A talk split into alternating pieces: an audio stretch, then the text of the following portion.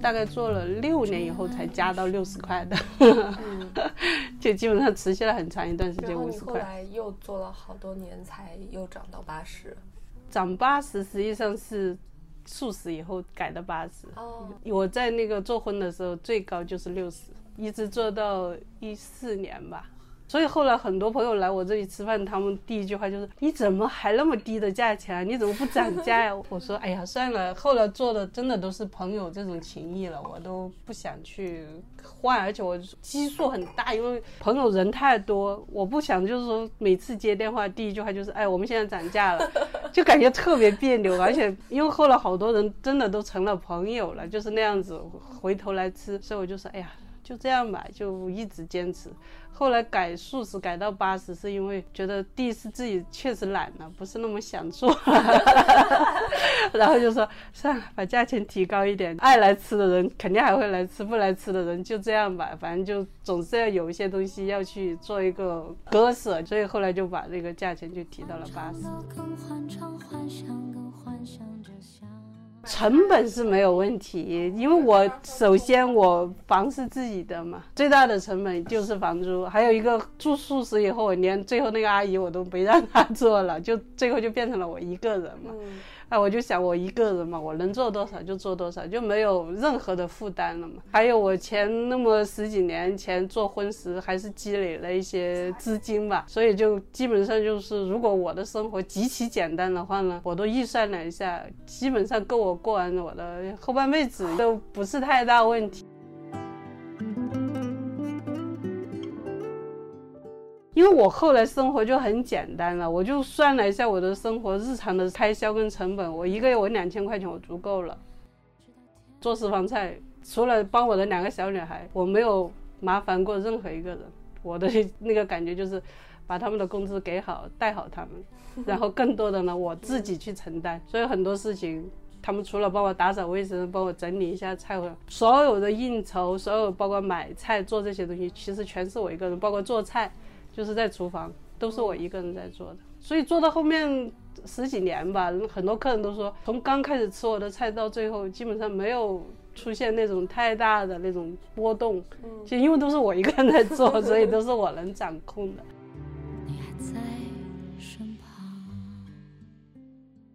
还有包括跟那个周边那些邻居的关系啊，都是我慢慢的去跟他们化解。反正有两年是很冲突，但是。我都是隐忍嘛，把我把我的那个客人可以待的时间，从晚上十二点到十一点半，到十一点到十点，到最后就九点半，我就这样一步步退嘛，就是退到我觉得他们满意，然后大家都能够都能接受的范围，然后我尽量给我的客人每一个。来的客人，我都会很详细的告诉他们该怎么走，怎么走，尽量不要去敲错别人的门。嗯，就是你把这些细节呀，很多东西尽量的避免。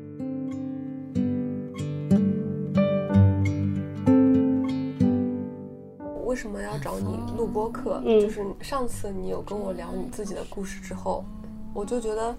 特别受鼓舞，嗯，因为我自己对那个女权主义这个话题很感兴趣，然后我就觉得，嗯，你特别适合来聊这个话题，嗯，因为你自己的经历，还有你对自己的看法，对别人的看法，我觉得都特别的独立，嗯，是真的有很多想法是我之前也不能说我之前吧。我有很多困惑的，但是我发现你好像对这些事情的一个想法都非常的直截了当，真的是有影响到我。嗯，谢谢谢谢。因为上次跟你聊的时候，我好像也跟你讲过我的感情经历。当时有在谈恋爱，嗯，但是我发现对方好像不是很喜欢我，然后就非常的嗯痛苦，还有就是质疑自己的价值，觉得是不是因为自己不够好？嗯，但是。跟你聊的时候，就是你也分享了你的经历嘛？对，我就觉得好像，哎，我不应该站在一个弱者的视角来看待这种关系。嗯嗯，好像应该是，不是因为我不够好，是因为他不够好。对，是因为他不懂得欣赏。嗯，其实我经历过这个过程，我都说了嘛，我现在的男朋友啊，现在是男朋友，曾经跟我分开了两年半。嗯。当时也是，其实我们认识已经将近有一二年认识的，到现在也将近十年了。但是我们认识的有四五年的时间了，基本上就是朋友，而且就是比较好的那种朋友，就可以一起吃饭，一起可以看电影，因为他也是单身嘛。然后那个时候我跟我们家先生呢有也等于没有。第一，我跟他没有结婚证，这个是二十几年我跟他我没有领过结婚证的。而且我跟他在一起更多的时候已经就是，当时我的想法就是，哎呀。这个人到了这个年龄了，就当个伴吧，也就不去挑破这个关系，就是觉得陪着前任好像走到人生的尽头，是这样子想过。但是后来觉得 好无趣啊，好无聊啊，我干嘛要这样子呢？其实他很多方面都已经不能满足我了，不精神上、金钱上、身体上、心理上，我觉得，哎呀，我干嘛了？我干嘛要这么委屈我自己呢？何况我一直都是一个。向往美好的人，就我觉得我的内心里面是一个比较阳光的人，就我的内心真的很阳光的，我我很喜欢那种比较有朝气的人生。哎，我我感觉我干嘛要这么委屈，我这么憋屈自己有意思吗？我觉得真的没意思。所以后来我就首先我就要打破这个僵局的，就是首先我要清理我跟前任的关系，就是必须要清。好厉害，呃，因为。嗯，就是虽然这个可能有点不礼貌啊，但是确实，呃，以大家通常所认为的那个到了一定的年龄阶段来说，这好像不是一件很简单的事情。是，而且我们俩其实在一起的话呢，他可以带给我一些外在的荣誉，也并不是说他没有可取之处，而且他是一个在外面挺光鲜的呀。所以当时我也想了，挣扎了一两年吧，真的是挣扎了一两年。但是我觉得这个人总要。为自己活一次，而且我我这个话题，其实我跟我大姐呀，跟我身边朋友啊，其实我也会去讨论一下。我也不是说我一个人闷着，我也在想说，通过一些别人看看别人给我什么建议或者怎么样。身边的朋友其实他们也给不了多少建议，他们顶多就觉得，哎呀。你想怎么样哈？就是你，因为你是比较自由嘛，你想怎么样就怎么样呗。我大姐也是这个意思，好像每个人都觉得我是一个很独立、很能够掌控自己命运的人，所以他们不会给我任何建议。他就觉得你想怎么样就怎么样吧。还蛮有意思的，就是他们不会觉得说，不会用这样的话术劝你。比如说，你看你都这么大年纪了，你们在一起都已经几十年了，不会。因为我我大姐他们都会觉得，哎呀，你的生活你自己决定。因为我大姐有时候到了寒暑假呀，来我这里会待的时间比较长，她基本上也能够看到我先生前任的那个心性啊，各方面，一个非常善良、非常那个有才气，就是按很多人来说很有才的那么一个人，也没有说不匹配，他们都觉得他对我应该算是蛮好的了。第一，给了我足够的自由，就是所有的人。想要的嘛，就是自由啊，然后宽容啊、包容啊，这些其实他都给了我了。后来我想，这个不是他给我的，是因为他没有办法笼罩我，他只能说给我。如果他不给我的话，我可能早就走了。后来我也想了很多，我说算了，如果是这样的话，我还是跟他谈一下吧。后来我又跟我就认识的这个男朋友，就其实我蛮喜欢他的，喜欢他呢，就是他跟我那个先生呢，就是极端。嗯一个呢就是超爱自由，呃，可能十天半个月不回一次家。这个呢就感觉会比较稳定，就比较沉稳，就应该是比较生活家庭型的那种人。我就在做一个判断，我当时在想，我说我跟我现在二十几年，我们俩不太像那种居家过日子的人，因为他真的十天半个月，有时候一出去基本上就不见人影了，也不管我。然后我是绝对自由的，就是在某种意义上，我是觉得。但是那种自由，在某一个时候，就是说，在你那个还年轻，还在觉得我们是需要一个封闭空间，把我们两个像一家人那样子去安心生活的那种呢，他从来没有给我过。所以我当时还是心里面还是觉得有种遗憾吧。我觉得，我起码这一辈子我得尝一下，就算没有小孩，那么我起码得尝一下。家庭一个男人，就是说他早出晚归，他去做事业，然后我在家呃给他做个饭呐，或者怎么样。其实我很小女人的想法，就可有时候会觉得我的内心很强大，但其实我的心里面有一个概念，就是作为女人，我很享受说，呃，去给一个男人去给他做个饭呐，伺候一下他的日常这种生活呀，这种其实我也不回避这个东西。可能是因为我从小的生长吧，因为我我父母是比较恩爱的那种父母，就因为他们恩爱，所以我就看到正常的家庭应该是，真的是要么夫唱妇随，要么就是两个人做任何事情是三三两两，或者就是一个家，就你会看到父母是。永远是存在于家的这个环境下面，紧密的对，有一种紧密的联系，就是不管怎么样，这个家就是应该是一个给人温暖的地方。嗯，那我后来我就觉得这个温暖好像来源于我，就是他，因为他常年在外面飘，嗯，我是永远要在家里等他的那个，嗯，然后但凡有一次我偶尔在外面，他回来我不在。他肯定就拿着电话，你在哪里？我当时觉得这个还是太不公平了。当时也没有觉得不公平，只是觉得这个生活还是有点不太对头。我只是这种感觉。我其实我不太评判，就是生活的公平或者不公平，因为我觉得都是你的选择，他也没有公平不公平，你选择了，而且你经过那么多年，其实你应该是认识他，你应该知道他是一个什么样的人。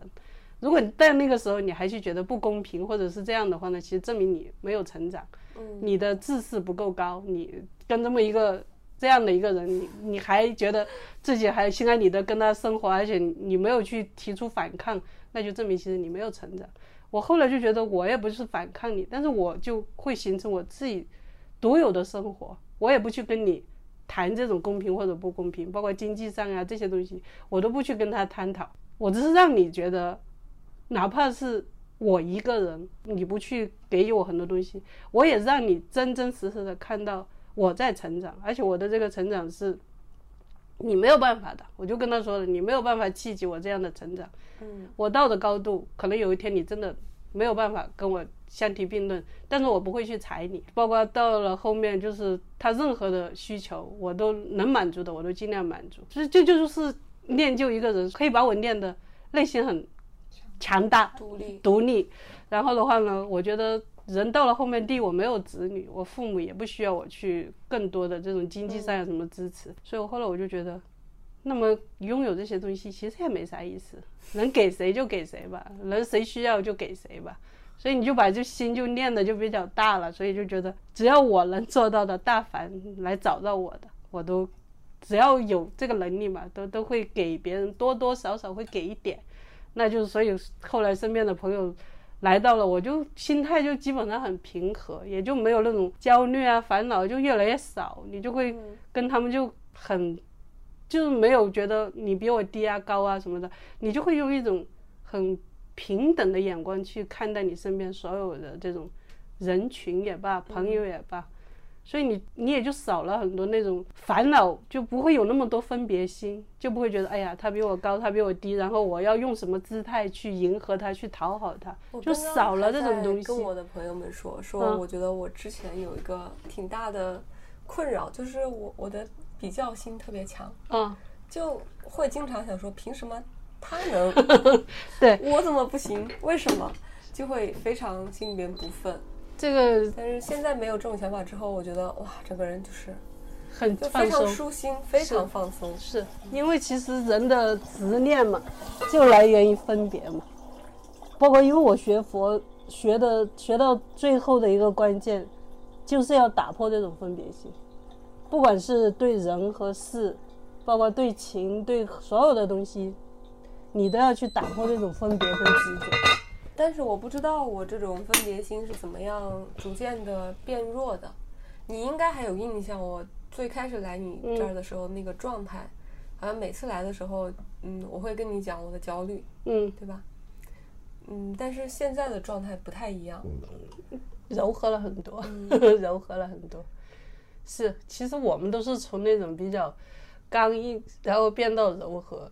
像我们这样的性格里面，其实他都有一种比较强势的东西，这个没有办法的，因为这个一个是，可能是从小有我们家没有男孩子嘛，然后父母的那种教育跟培养的话呢，也比较放松，所以我们在外面是要独立承担很多事情的，而且父母不是那种保护型的，所以你就练就的你的性格里面就有一种。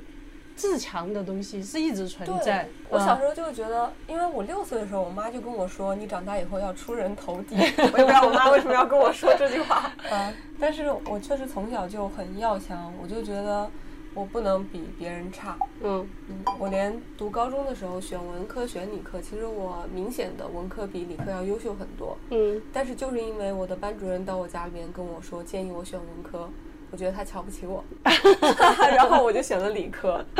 我也不知道，我不知道自己为什么就这么别扭。我还好，我不是那种别扭型的人，但是我的内心里面只有一一个信条，就是我要独立。我要一定要掌控自己的人生，不管任何时候，我觉得人生没有很多东西可以依靠，包括父母，就是一定要靠自己。所以，包括后来我在那个师大上学，上完学以后，我就自己留在贵阳，自己找工作。包括后来来深圳，都是我自己的决定。然后我父母不参与我的这些任何决定，他们顶多只是说我要办个边境证，我爸去办个办办个边境证。包括经济上。我离开家的时候，我父母没有给我一分钱，我就是这样子一步一步自己独立走到今天，所以我就知道，包括我跟我先生的那种相处，都是按我自己的选择。所以我在想，我说我走到今天，没有这么没有任何人出过意见，也没有任何人干涉过你，你自己做了那么多的选择，你后不后悔？其实有时候我会问自己这个问题，有没有后悔过的？时候？对，有没有后悔过的时候？我在想，我说。走到现在，我真的很认真的问一下自己，还真的没有说特别后悔的那种过程，因为基本上都是按我自己的性格，我按我自己的想法去做，去历练我的人生，所以我觉得没有，我反倒感谢我的父母，没有给予我生命中更多的那种障碍。他就说你要走你就走，就算不给你钱，你走他们也无所谓。嗯，然后反倒会感谢他们，就觉得他们没有给我任何东西强加给你，说我给了你钱或者我给了你什么东西，你要怎么样倒回来都没有。所以现在我们就是说对父母，包括后面我爸爸的去世，我妈妈的生病，在我父亲生病的时候，我回去伺候他，我爸是要给我们发钱的，他就觉得是啊，因为。在我的成长过程当中，除了就是十八岁以前嘛，那个就是义务嘛，他必须要承担的。就是到我工作以后，我再也没拿过他们一分钱。你爸爸的教育理念跟大部分的父亲都还不太一样。他对我们的要求不多，我爸这个人对人没有什么太多要求。嗯，所以他只是在我们犯了 严重错误的时候呢，会把我们抓过来。坐的，然后他上政治课，就是给我们讲人生道理，讲这些东西。然后平时的话，他基本上不管我们的生活，就是这些生活的琐事，基本上都是我妈在操持。而我爸还有点好呢，他喜欢做菜做饭。其实我的一些遗传基因可能从他那里来，所以他的生活呢，他是以这种做菜呀，有时候招待朋友啊这种为乐。嗯，所以家里面就会有一种。很浓厚的家庭氛围，嗯，他没有什么远大的理想，他他不是一个那种有大志要去奔什么仕途的人，他没有，他很享受这种基本上是以我妈为主的那种，以我妈为主，然后一天就是。做做饭呐，做做菜啊，伺候我们这几个小孩子的那种为乐，所以就是家里面就是会有一种很暖的那种暖意。所以你就是从小在这种家庭环境里边。对，所以我就是觉得人跟人之间应该是要有爱的，就是如果你这种爱不存在的话呢，而且这种爱没有互动的话呢，到最后其实就是觉得没有意思，觉得不好玩，然后觉得也不是说我付出了多少我要你回报，但是我希望的是一种共同的成长，就是你。不喜欢那样的一种缺少沟通的状态。对，不也不光是不缺少沟通，其实我跟我们家那个是很能沟通的，就是他本身是一个很有思想的人。但是我觉得他那种沟通呢，他会有一种自视，就是他觉得他自己自视甚高，甚高，然后很多东西他会用他自己的眼光去评判，而且这种评判，其实在我的眼里，我觉得是第一没有价值，第二我觉得你很无聊，我觉得你。用这种东西来彰显什么东西？他喜欢去评判这个社会，评判人，然后我，所以我就特别看不起，就是说你，你觉得你有多高呢？我就问他，我说你觉得你有多高呢？你又对这个社会你做了多少贡献呢？你又对所有的人群产生了什么影响呢？他想要的是一个符合他的听众，对，然后你又偏偏不这样，是因为男人都喜欢你仰视他们，喜欢你觉得他是这个问题。我跟我的女生朋友们讨论过很多次。我们现在不是有个网络流行词叫做“普信男”嘛，嗯就是这么普通却如此自信。然后每次跟我的男性朋友来讲这个事情的时候，他们就觉得。不能够接受这一点。在他们的眼里是这样子的，因为男人的那种自信可能跟女人的自信还不太一样。因为我先生的那那种自信就是无畏的自信，而且他永远就觉得为什么我好像就是怀才不遇，我好像怎么就会被这个不被这个社会去抬到一个主流，一模一样。这个很有意思的事情就是我之前谈恋爱的那个对象，他也是有点这个样子，自视甚高。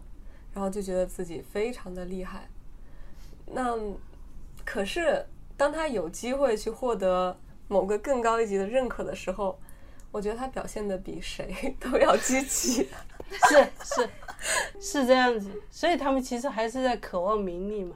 后来我就看我先生，他其实所做的这一切，包括他所努力的这这么多的那种状态下面，不停的标榜，其实他还是渴望名利，还是渴望被别人认可。还是渴望被比他更高级的人认可他。其实我觉得人渴望被别人认可没有坏处，没有问题，真的没有问题。但是我觉得像比如说我，我很渴望被别人认可，嗯，但是我不会在别人面前抬高自己的身份来达到这个目的，嗯，就我会很坦诚的说，我其实就是希望他能认可我，但是我觉得我现在好像还。没有办法得到认可，然后我就会从自己身上找原因。嗯，我觉得可能是我不够好。嗯，我不会觉得是这个世界对我太不公平了，所以我才怀才不遇。是，其实我后来呃修禅宗以后，我对我自我的这种认可的那种性质，就跟外界真的没有关系了。嗯，对，就是外界的人认不认可我，对我来说一点影响都没有了。我我在我的内心里面，我会慢慢的认可我自己，因为我觉得我的生活就是说跟外界的那种连接，因为越来越少。我的那个想法里面就是我要把我的生命至少就是说在我可控的范围掌握在我手里，说我起码思考的东西就是，就是它是一个连环的，就是不会说在哪一个阶层断了以后，我没有办法去连接它。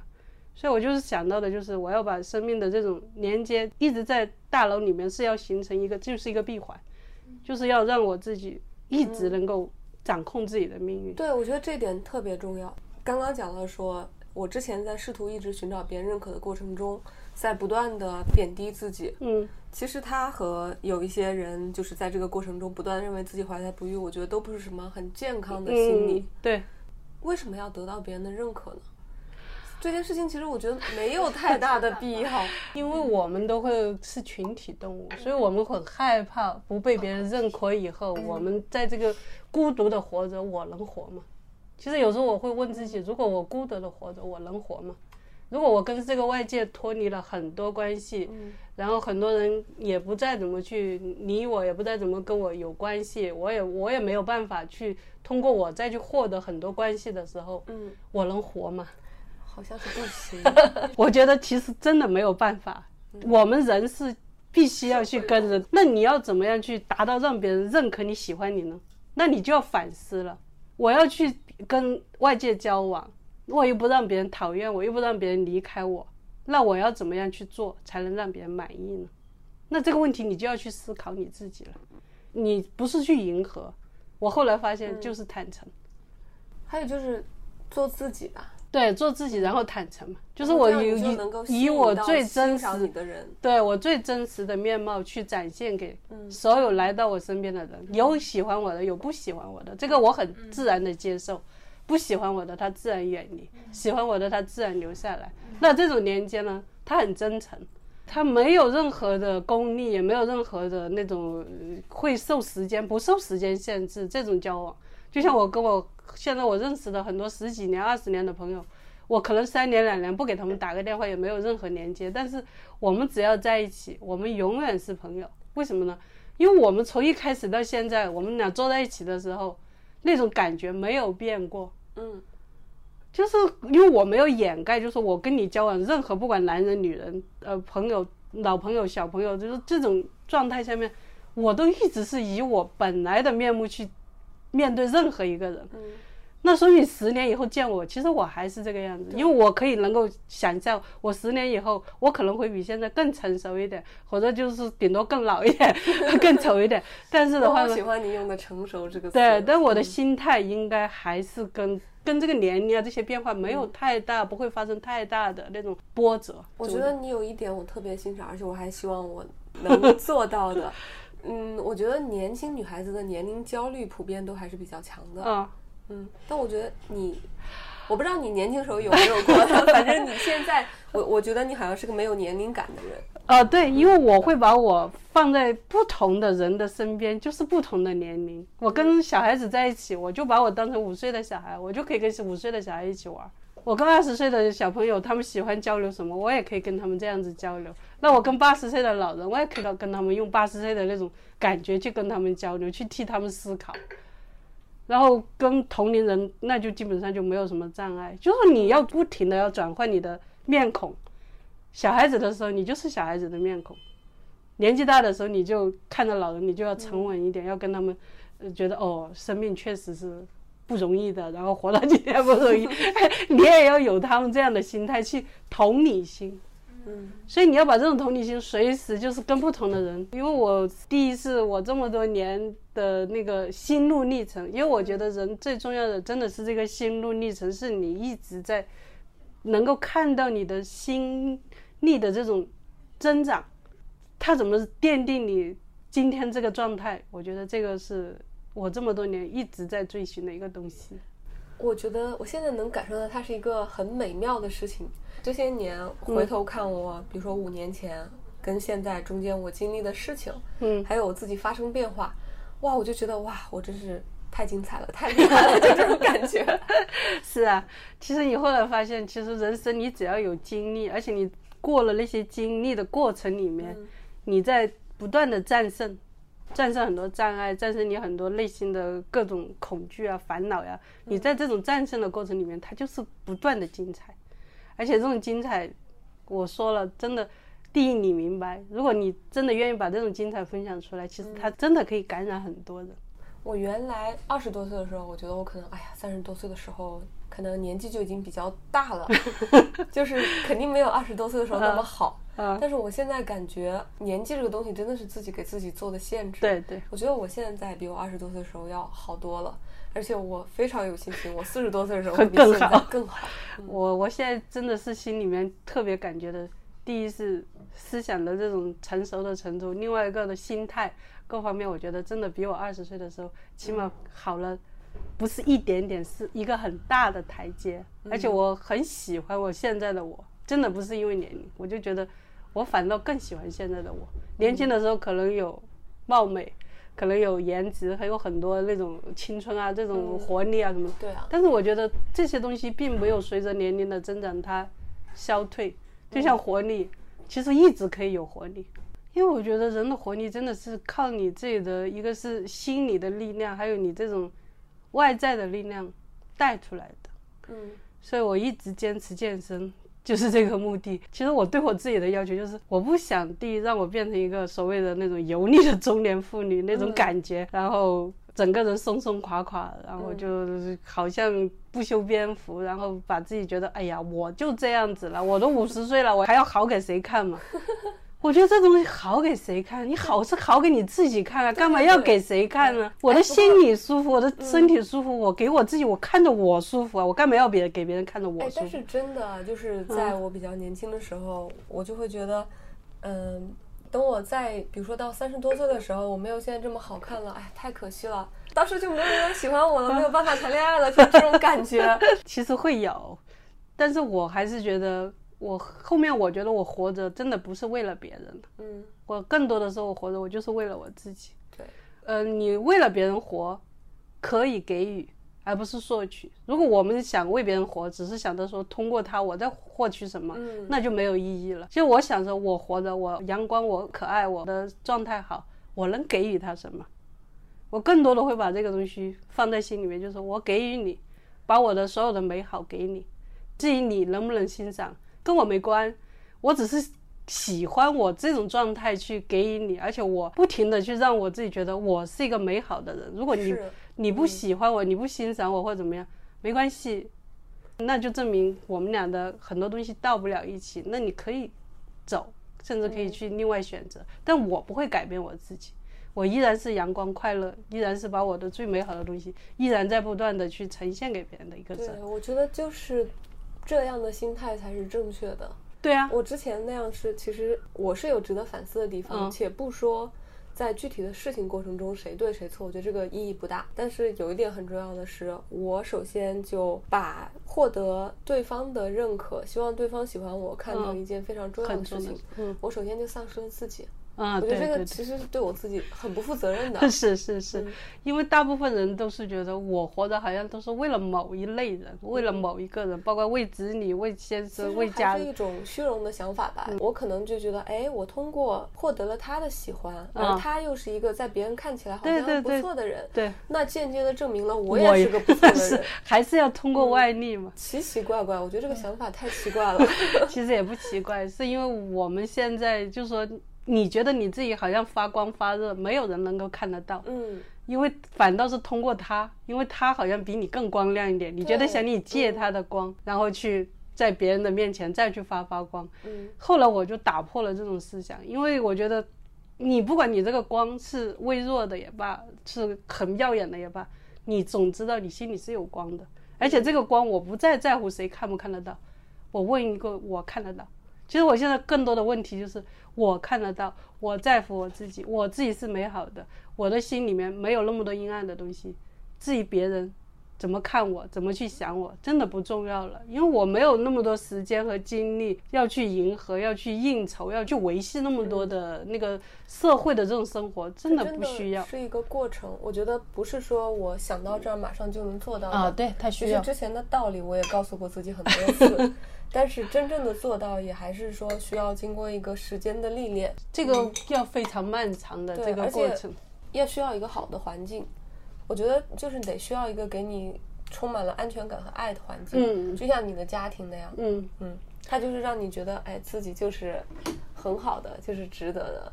呃，因为过了家庭以后，后来这种建立还是要在你自己的心里边。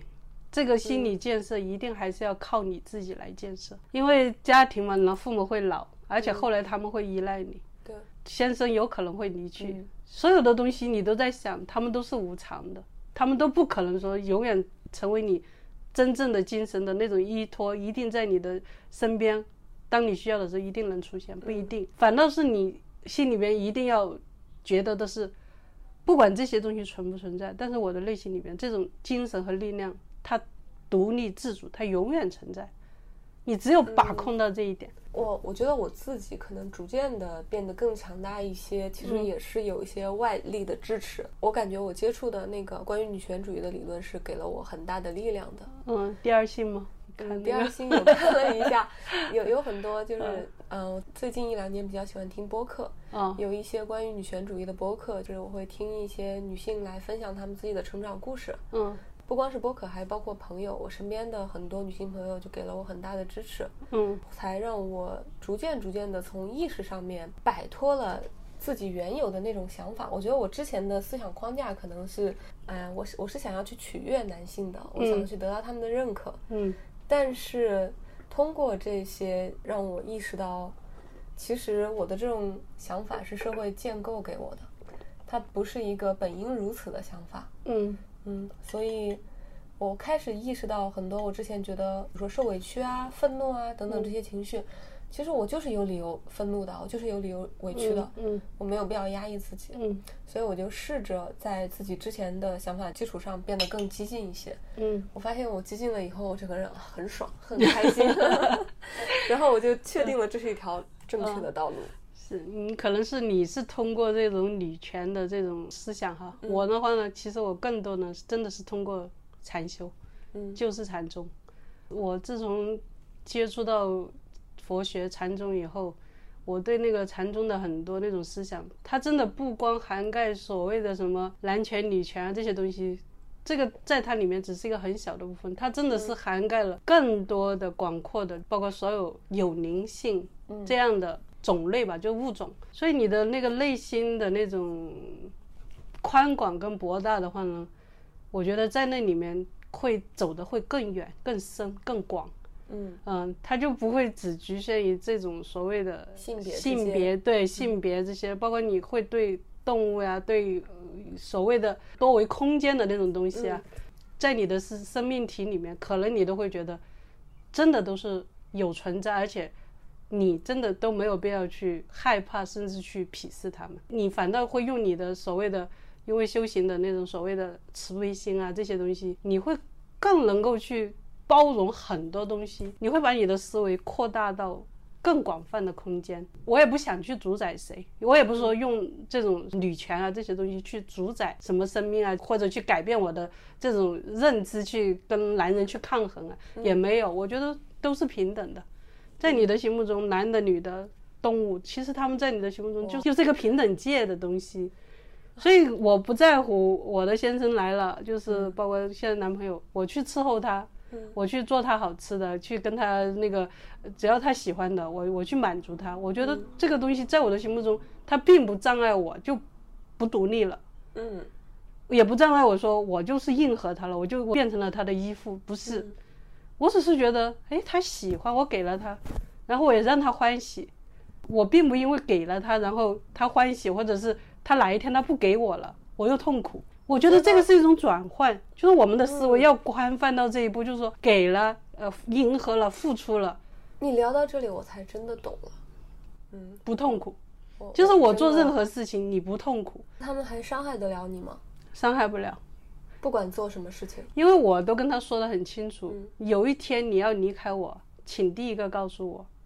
那如果他不这样做呢？我觉得如果你不这样，不是我，我就跟他说，如果你不这样做，一旦我察觉，我们就之间就永远没有再有任何的那个，或者就说，如果我能包容你，你就算在外面再怎么样，我的内心足够大到，我们也只是一个伴，嗯，不影响你在外面的生活，那我也可以包容你，那这就是我的心理的问题了，嗯，跟你没有关系，嗯，就是你要把你的心看到，看他能够走到最远有多远，不要去问别人。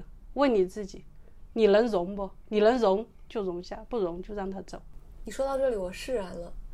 我觉得，对我现在能够走到这一步，就是嗯，我比之前进了一步，但是我还是怀有愤怒的。但我接受我这个愤怒，因为我现在没有走到下一步。对，嗯，对该接受的时候就接受，就是有愤怒有情绪，我们也不要去压抑它。但是这种情绪跟愤怒，我们都是要去什么呢？去释然它。过了就过了，就是不要在心里面形成一个疙瘩。其实我觉得很多人为什么说到了一定的年龄，就是不停的会有情绪、有愤怒、有很多东西不停的爆出来，就因为他的内心里边那些疙瘩没有解开过。是，当他到一定的时候，他就会把一个一个的愤怒、一个一个的东西就不停不停的就一个个拆开，一个个拆开，就拿来炸别人。其实是一个很恐怖的事情，嗯，所以我现在就是说有问题当下解决，所以我跟人相处我不太提我过去跟你怎么样，对你怎么样怎么样，我不提这些话题，因为都过去了。你当时对别人好，你愿意的，嗯，你就会把这些东西你就放下。我们只提当下当下的问题，当下你出了什么问题，我怎么去跟你解决这个问题，我用什么方法，然后我用怎么样去沟通，然后你怎么样去理解我。我觉得反倒是这样子，当下的去，而且不要去翻旧账。我觉得女人最可怕的就是翻旧账，因为你翻了旧账没有意义，顶多就是增加更多一份痛苦，撕裂一下伤口。你觉得这种撕裂有意思吗？你在痛，他也在痛。有很多 怨女，对对，真是怨女，真是就是让自己陷在之前觉得哎，我受伤了，嗯，我委屈了这样的情绪里边走不出来。其实我觉得从感情上面我是蛮能够共情的，但是从实际的角度来讲，我觉得人嘛，就是不能让自己停留在停留在原地，你始终是要往前走的。是，你要超越的是自己，而不是去惩罚别人。对，就是不停的战胜自己的内心的那种各种的障碍。嗯，就是在因为在禅宗里面，其实他讲了很多，就是你的那种心的结。你怎么样去一个个的打破它，然后不再被它所束缚？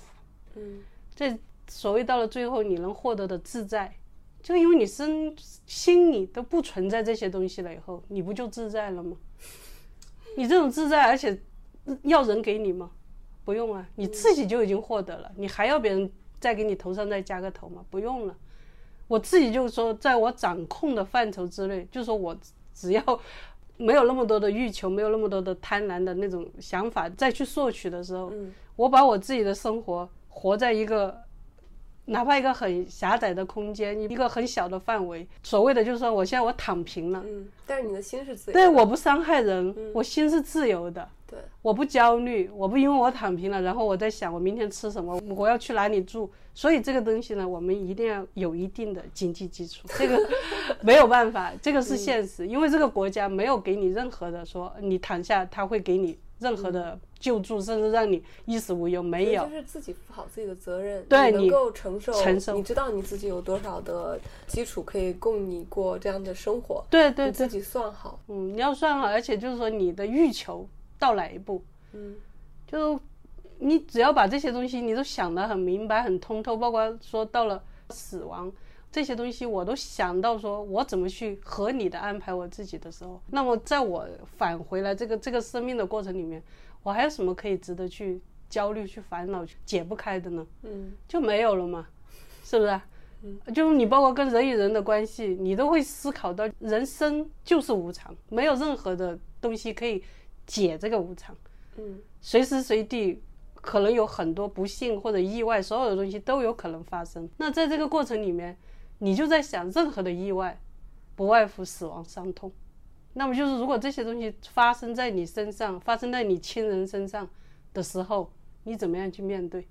就是像包括我母亲，呃，四年前我们就把她送到养老院了。嗯，其实我大姐也在老家，然后说请个人在家里也可以，但是我大姐跟我的性格很像。嗯，她也不愿意接受说。我的生活就要被你一个老人家，就这一辈子我就要捆绑我了。对，所以我们把你送到养老院，是我跟我大姐商量了，然后也征求了我妈的意见，就是把她送到养老院。刚开始肯定有一些不适应，也会有一些痛苦，但是这四年也就过下来了。我想说的呢，就是这一次我回家，然后过端午嘛。嗯。其实我妈是知道我在深圳其实是没有太多事情的，她当时就给我提了一个要求，就是说。你为什么不可以在这里多待几天，多陪陪我？嗯，其实你说当时这种话她说出来的时候，如果作为子女，就说心肠比较柔软的，或者所以我就说有时候人也不知道是这种硬他从哪里来的，哎也不知道这种狠他从哪里来的。我当时就跟他说了，说老妈，我说了陪你到哪一天就哪一天，不是说我不能陪你多几天。我说我陪多了你几天又有什么意义？我要跟他说清楚。嗯，我说早晚我也要走，而且我多陪你多几天，你的内心里面就会多依赖我。你走的时候，你就会更痛苦。更痛苦。所以我就跟你说，我说我说好的，我们都是成年人。我是跟我妈说话，就是我们都是，不管你年纪大也罢，我都是成年人，我们都都是思想都是有诚实的，你也是受过高等 教育的人。嗯。而且我们都要面对死亡，不是你面对，我也要面对。说到底，每个人都要为自己的人生负责。对，我就说，我说。现在你在养老院，第一很好，别人对你也不错。然后你回来，我们就是说子女，我们也该尽我们的义务。你看你回来，我们能做的，我们都尽力，都圆满你的心愿。但是，不能因为这样，你就觉得我们是可以放弃，我们还是过自己的生活吧。是我也不说自私，对我也不说自私，我说我们还是过自己的生活吧。然后我们还是不停的会给他做这种梳理嘛。而且我每次。回到家，我一定要跟他谈死亡，而且我一再告诉他，你要死，我们大家都要死，所以你不用害怕死亡。第一，爸爸已经死了，姐夫也死了。哦，你说话也好直接。是啊，就是这样子啊，我都跟他说，我说你再留恋的人，你再舍不得的人，是吧？他们都要走的。那姐夫那么年轻，人家也走了。我说这个东西没有任何东西是你留得住的。我说就是早晚而已，而且你能够。坦然一点面对死亡，你少一点这种烦恼，少一点这种害怕，走的还轻松一点。你现在这么大年纪嘛，而且在养老院嘛，你现在想的最简单的就是好好吃，好好睡，啥也别想，因为该有的你该想要的，我们都尽量满足你。你就把你的身体，不管它好与坏，你就保持现在这个状态，因为你不想死。我们跟他说的，因为你现在，我们说如果让你去死，你也不愿意死。那既然不愿意死，那你就好好活着。我真的直接跟我说，我真的不是那种你所谓的眼中的那种孝女，你就不要强求了。我能做的我们尽量做，做不到的我们彼此这样子比较安心。是，就是你要坦然。对，所以他后来也没说啥，就是说那行吧，你们送我回去的时候，我要啥我要啥，行，那我们就给他 给他准备好。他也没有什么呀。然后晚上我看他那个照顾他那个阿姨发一个微信过来，他不在那里欢声笑语的跟大家笑得很开心啊。所以我说都没有，并不是说这个世上你离了谁活不下去，这些东西。都是因为他有所求，你自己分辨不了，然后你一旦陷入他这种所求里面，你自己也生烦恼，对，他也痛苦，你也痛苦。所以就是别人要所求你的时候，你也要分辨，能不能给，不能给就快速斩断。嗯，你不要去犹豫。我觉得年轻的时候可能就是会比较缺乏在这方面的判断力，对，果断。因为人肯定是要随着一个是年龄，还有。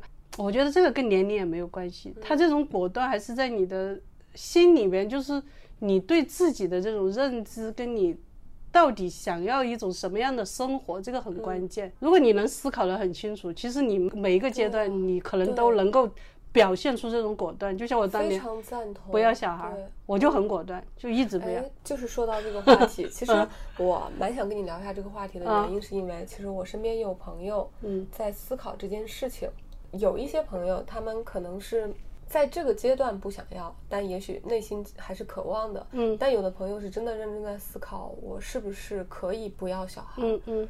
所以你当时有犹豫过吗？其实我也不知道我这股力量从哪里来的，我真的很坚决，就是从我一直很坚决，一直很坚决。不坚决的时候呢，就是除了我就觉得，如果我碰到一个可能。我心甘情愿排除万难，我也愿意跟他生小孩的人，可能，那么有可能。但是我跟我第一个先生的时候，就是那种概念里面，就是我跟他是不能有小孩。哦，就明白了。而且我就当时我打定主意跟他在一起，然后我的心目中就觉得跟他在一起千万不能有小孩。如果有了小孩，第一我们的生活可能会变得很混乱，而且我可能会有。很多不好的情绪会冒出来，嗯，因为他的那种生活习性嘛，就算有个小孩，可能也都是我的，嗯，他自己像个波西米亚人一样，对对对，他根本就完全没有责任，没有这种说为什么东西要负责到底的那种精神，它是不存在的，嗯，而且他就是一个很随性，他说的话你就可能只能听五分，可能有时候只能听三分。就是他不能给你一种诚信跟一种安全，一种足够的，就是说我去承担、去担当。那么就是说，在这种状态下面，因为我跟他生活了大概有两年，我大概就已经知道这个人是一个什么样的人。然后我即便跟他生活在一起，我要用什么样的状态去跟他相处，这个我是想的很明白。所以，但这个是你的，相当于是你的外界的环境嘛？嗯。但是你自己本身。我本身就是因为我跟他在一起以后，我的内心里面就有个坚定的那种想法，就是不能要小孩。然后的话呢，人生很苦，就是我就一直就觉得这个人生不是一个美好的人生。我就回想，我说我成长了那么，就算那个时候二十几年吧，我成长这二十几年，我真正内心特别快乐的时光有多少？嗯，没有多少。我觉得如果我带一个生命来，我不能让他一直快乐。或者让他要面临很多不开心，我觉得有必要吗？没必要。你会担心吗？因为很多长辈在劝说自己的孩子的时候，就会告诉他们说：如果你没有小孩，你到老了之后会非常孤独的。我觉得这这句话很奏效啊，就是真的认真想一想啊，等到我六十岁的时候，我。父母已经死了，然后可能这个另外一半也不怎么靠谱，可能他也快要死了，那我怎么办？我到时候一个人了。所以我经常会跟我妈说的一句话嘛，我说妈你好幸福啊，你看嘛，你有三个小孩，不管怎么样，不管我不在，大姐在，还有我妹，就说总是有人会去到你身边，会去有人去看你，会陪着你，至少你还有人念想。我说你看我，我没有小孩。现在这个老公也可以算存在或者不存在，那你说我会不会比你更苦？因为我不可能指望任何个人来看我，我也不可能指望有一天谁会莫名其妙的说，哎，我叫你一声妈，不可能。我说这个东西在我这个时候，我是已经想得很清楚、很明白，是已经隔断了，这个事情是永远不可能发生的了。那你说我怎么办？我活不活？所以你你会，所以没有我就说痛苦过或者没有，我就说我我说大不了跟你一样，我进养老院呢。嗯，所以我要挣钱呢，我要有足够的资金去养老院呢。我去到养老院以后，我愿意跟这些人活在一起，开开心心跟他们聊一聊，那个大家能够呃有交有流或者怎么样。如果没有，我一个人就算一个小房子，我也要活着呀。我说，其实你比我幸福很多。我一直在用这个话题跟他说，就让他打消。但其实你内心并没有觉得你不幸。我没有觉得我不幸，因为我觉得都是我选择的呀。从一开始到现在都是我选择，又没有人逼我，又没有人说你不能生小孩，你不可以去，呃，不可以过这样的生活。没有任何人给过我这样的，甚至别人都是在说你应该有个小孩，你要怎么样，你以后会怎么样。很多人都是这样子去劝告我的。而我这么坚定是我选择，所以你选择，你就要为你的选择负责任。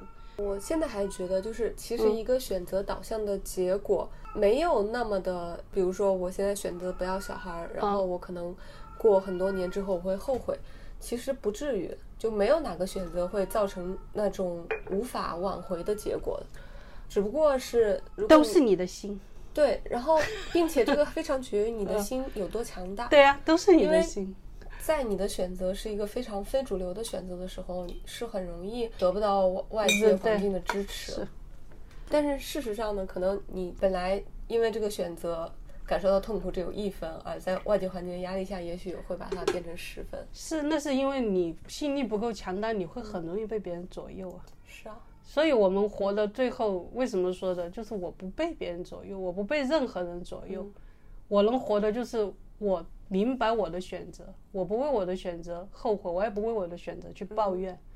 那么我就是我，我的人生跟任何人的人生都不一样，它就只是我的人生，所以我不把它去作为一个宣传的点，我也不希望谁去复制它。我只是说我过的是我当下，就是我这个状态，我能接受的。至于你们谁接不接受，跟我没有关系。这一点我特别有感触。在你刚认识我的时候，我那个时候不断的焦虑。我觉得不对，不是这样的。但是为什么我迟迟没有做出改变，还是一个心里面不够强大的原因。嗯，只有当你真正的比较强大，并且能够为自己所做出的选择负责的时候，才有可能去做出改变。否则的话，你可能就会陷在这样的痛苦里面，一直痛苦。对对，真的我感受太深了。因为这是底气嘛，就证明你的内心里面没有底气嘛。你为你的选择，你没有绝对的把握嘛。因为选择它本来就是个双向的嘛，你在做这个选择的时候，你没有那种足够的底气，你好像只是觉得，哎呀，当时或者如果后面你会去还有很多的这样的念想出来，嗯，那就是因为当时你其实不是很坚定这个选择，只是好像迫于无奈。因为很多人是觉得，哎呀，我无可奈何，我没有办法，我才做了这个选择，所以他到最后他就会有很多遗憾，会有很多不满，会有很多这些东西，他才会反射出来。真的就是得有这样的人生态度。是因为你任何事情你一定要有态度，如果你没有态度，你暧昧，你那种迂回，其实最后痛苦的是你自己。对的，你会发现最后其实不解，就是说那些东西在你心里面纠缠纠缠，最后阻碍的是你自己的心。其实跟别人没有关系，这些心啊，这些拧巴呀，这些结啊，都是你自己扭出来的。就因为你想问题，或这样一会儿那样，就你就像个墙头草，然后这些东西就在不停的纠结纠结，最后就纠成了一个团，所以你解不了了嘛。所有一切的症结就是你先把自己给坚定了。对，嗯，知道自己要什么，不要什么，这个很关键。哎，我不知道，我觉得这这个是一个很漫长的修炼。我现在也不能说我完全知道了。很漫长，很漫长。我都是花了那么多年，毕竟你还年轻嘛。你想，你才 比我小了那么多，所以你还有很多时间去思考这个问题。嗯，其实我也是到了四十岁以后，我也才能够去真正的坚定我的内心。包括因为我修行禅宗以后，包括佛法的很多理论吧，你很多理论的指导对。生命啊，对这种价值啊，对这种宏观啊、微观的这些东西，他其实说的非常的详细。你如果去慢慢的体会到那里面的深意，所谓的修行的深意，你把这种深意的东西放到你当下的这种生活当中去，慢慢的指引你的生活，它真的可以跳出这种红尘所谓的世俗的眼光。但是这个过程的话呢，对你的内心它是一个非常大的一个磨练。就如果你不去坚定，不去通过身体的很多力行，嗯，去约束它，去控制它。因为我们人的身体是很容易被外界诱惑的，这个是没有办法的。但如果你不去靠你的内心的这种力量，首先要去跟他有个阶段的抵抗。嗯，你说任何的斗争不经过这种时间，你怎么能知道哪个是胜，哪个是败呢？对。是的，这个过程也蛮有意思的，特别有意思。人生是不是活这一辈子就是为了做这个事情？所以我现在就找到了目的，就是不停的战胜我自己。因为我现在不跟人斗了，因为任何人都不值得我去斗，我只能斗我自己。而且我跟我斗这个过程里面，我觉得我收获的是越来越多的那种快乐，跟越来越多的那种自在。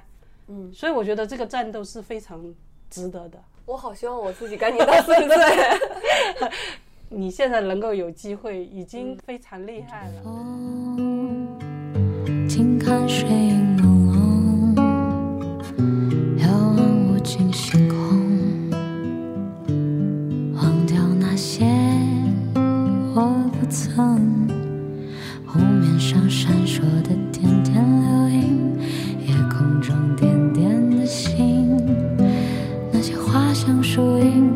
夜色染成。透明，晚风轻轻飘荡，心事都不去想。